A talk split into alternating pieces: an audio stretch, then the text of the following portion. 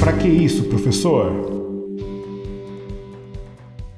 Olá, eu sou o professor William Souza e esse é mais um episódio do podcast Pra que isso, professor? O seu podcast de história. Vamos falar hoje sobre uma revolução que marcou para todo sempre a história. Como era a Rússia antes e como ela ficou após a sua revolução. Para que possamos entender todo esse conceito de revolução, nós vamos chamar o Recapitula. A Guerra Russo-Japonesa foi um conflito travado pela Rússia e pelo Japão no começo do século XX, mais precisamente entre 1904 e 1905. Esse conflito aconteceu por conta da disputa territorial entre os dois países pelos territórios da Manchúria, Port Arthur e da Coreia. O Partido Democrático Constitucional que era o partido da burguesia e da nobreza liberal, era favorável à continuação da guerra e ao adiamento de qualquer modificação social e econômica. Essa guerra ela marcou a decadência do tsarismo.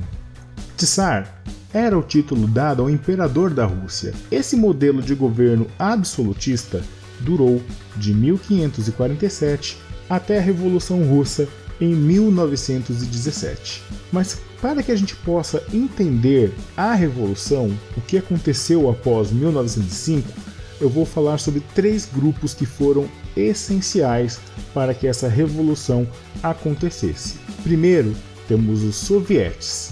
Os sovietes, que em russo significa conselho, era o órgão criado pelos trabalhadores e soldados russos durante a Revolução de 1905 coordenavam os movimentos nas fábricas e os sovietes tiveram um papel decisivo na Revolução de 1917. Temos também os bolcheviques, que significa a maioria em russo.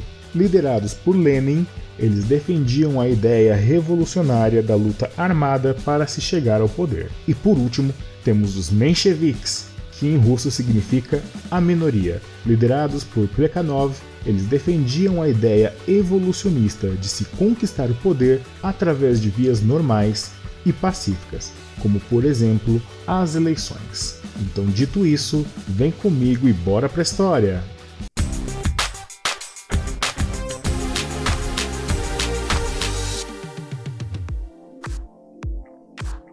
Na Rússia, a monarquia absolutista se confundia com o Estado. A grande maioria da população era de camponeses, com condições de vida péssimas, moradias ruins, alimentação pobre e ainda na maioria dos lugares não havia nem mesmo escola. A maior parte da população era analfabeta. Porém, nas cidades, a situação também não era muito diferente, com pessoas vivendo em casas sem condições de habitação.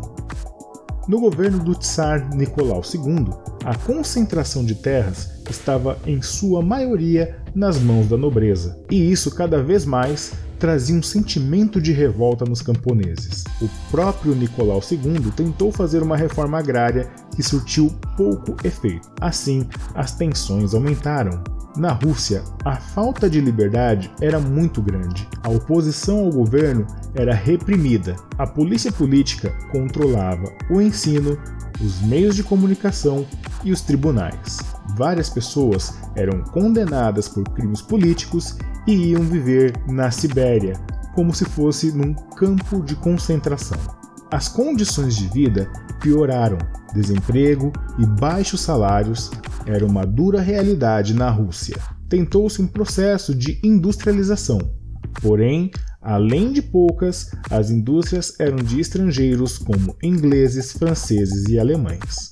Mas a decadência do governo veio quando a Rússia perdeu a guerra para o Japão. Isso mergulhou a Rússia em uma crise profunda.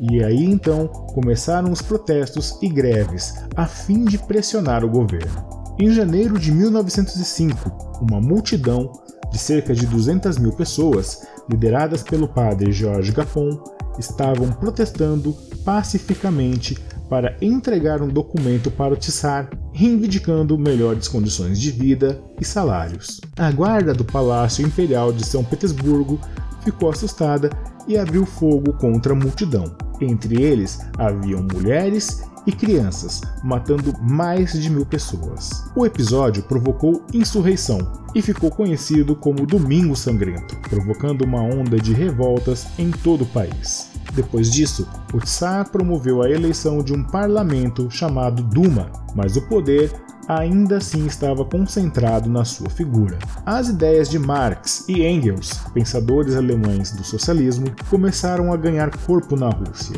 e elas se tornariam base da revolução que estava por vir. O governo ganhou tempo, mas em 1914 a Rússia entrou em guerra contra a Alemanha e a Áustria-Hungria na Primeira Guerra Mundial. Nicolau II achava que poderia expandir o seu império, mas foi bem pior. Houve o agravamento da crise, e em dois anos e meio, mais de 4 milhões de vidas foram perdidas. Ainda assim, trocando os pés pelas mãos, em 1915, Nicolau II assumiu o exército e deixou o governo nas mãos da sua esposa, a imperatriz Alexandra e de seu conselheiro, o monge Rasputin. Em 1917, a situação já era insustentável. Havia falta de alimentos, mais desemprego e greves. E em fevereiro daquele mesmo ano, uma multidão, com o apoio da polícia e do exército, pressionou o Tsar Nicolau II a abdicar do trono.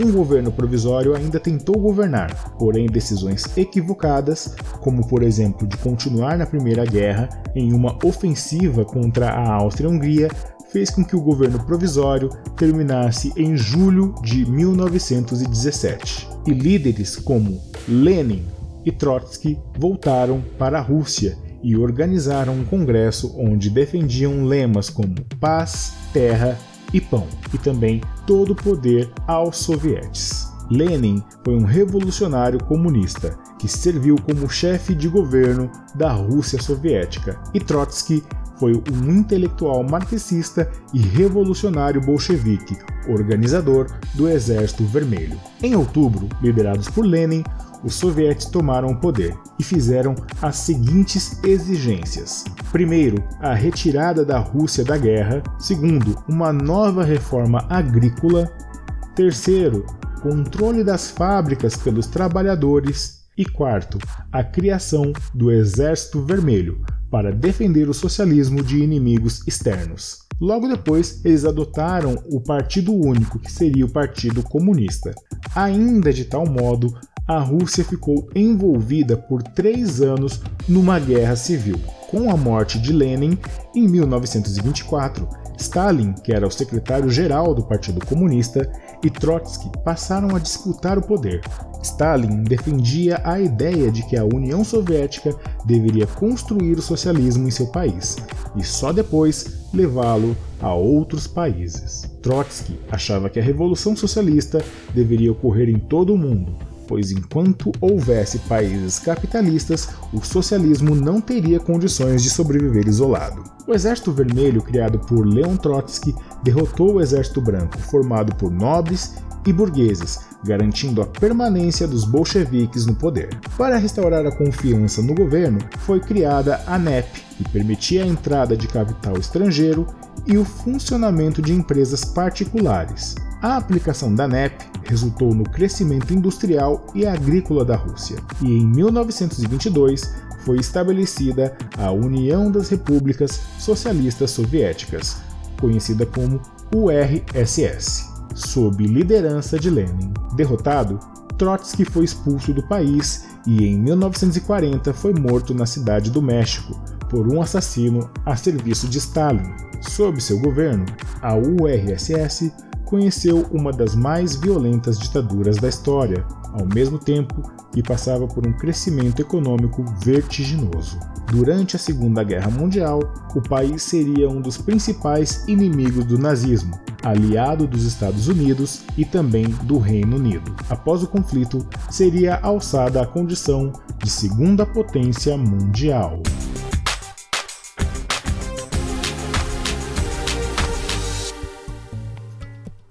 Bom, então a gente pode perceber que não foi só um fator que levou a Rússia a instaurar a revolução. Primeiro de tudo, o descontentamento das pessoas, porque a Rússia passava por um momento muito difícil, né? Aí ali entre 1904 e 1905 teve a guerra com o Japão e a Rússia, com toda aquela extensão territorial, com todo o poderio, com todas as armas que tinha, acabou sendo derrotada pelos japoneses. Ou seja, a situação que já não era boa uh, ficou pior, porque uma guerra a gente sabe que sempre acaba demandando muito custo, muito dinheiro, e a Rússia ela estava numa situação de penúria. Então faltou dinheiro, as pessoas começaram a, não ter como se alimentar, eh, os empregos eles estavam raros e as greves começaram a aumentar.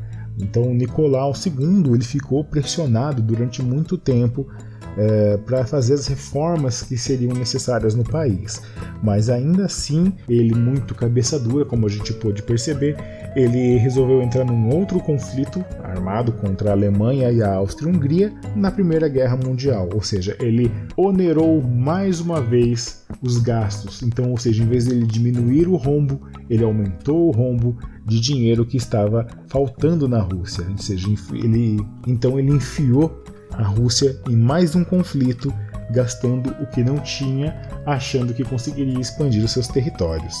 É interessante a gente pensar nessa escalada de poder entre Leon Trotsky e Lenin, é, essa questão deles, né, e até o desfecho quando Trotsky já não estava mais na Rússia foi morto é, na cidade do México, né, a mando de Stalin. A Rússia ela teve essa revolução que mudou, né, de certa forma todo o caráter não só social da vida das pessoas, mas também um caráter geopolítico. A revolução ela implementou bases para que fosse criada a União Soviética, né, a União das Repúblicas Socialistas Soviéticas. Criou ali em 1922 e acabou encerrando em 1991, um pouco tempo ali depois do desfacelamento do Muro de Berlim.